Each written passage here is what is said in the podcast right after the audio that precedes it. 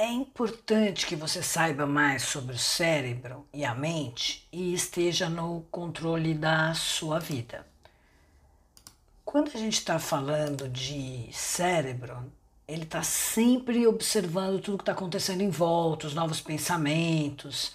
E o que ele ouve, ele aprende. Se você ensina para o seu cérebro limitação, ele vai ser limitado.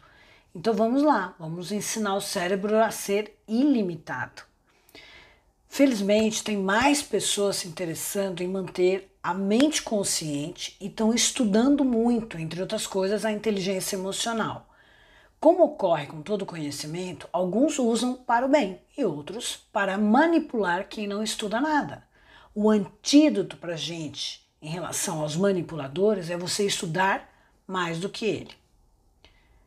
Vamos lá, agora vou falar algumas verdades sobre o nosso cérebro. Primeira coisa que você tem que entender é que os danos ao cérebro eles são reversíveis. Antigamente se acreditava que não. Hoje em dia uma pessoa com muito exercício, claro, ela consegue reverter algum dano no cérebro. Os circuitos também são mutáveis. Quanto mais você traz novidade, aprende, os circuitos vão se refazendo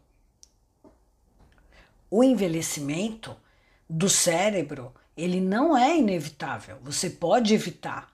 Ele pode ser reversível também. Você pode evitar fazendo atividade física, lendo, estudando, enfim, apresentando coisas novas. E pode, desta forma, reverter, às vezes, até algum dano de envelhecimento.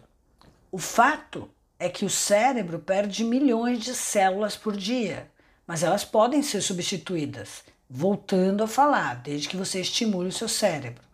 As reações primitivas, como medo, raiva, ciúme, agressividade, elas intoxicam o cérebro. Sai dessa coisa de achar que tem que descarregar ódio em cima de todo mundo.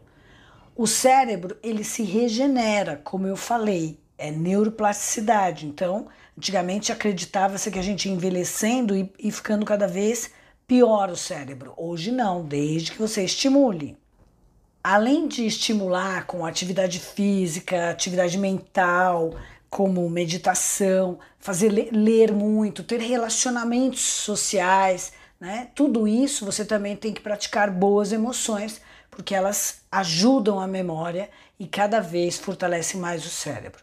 Gostou? Compartilha.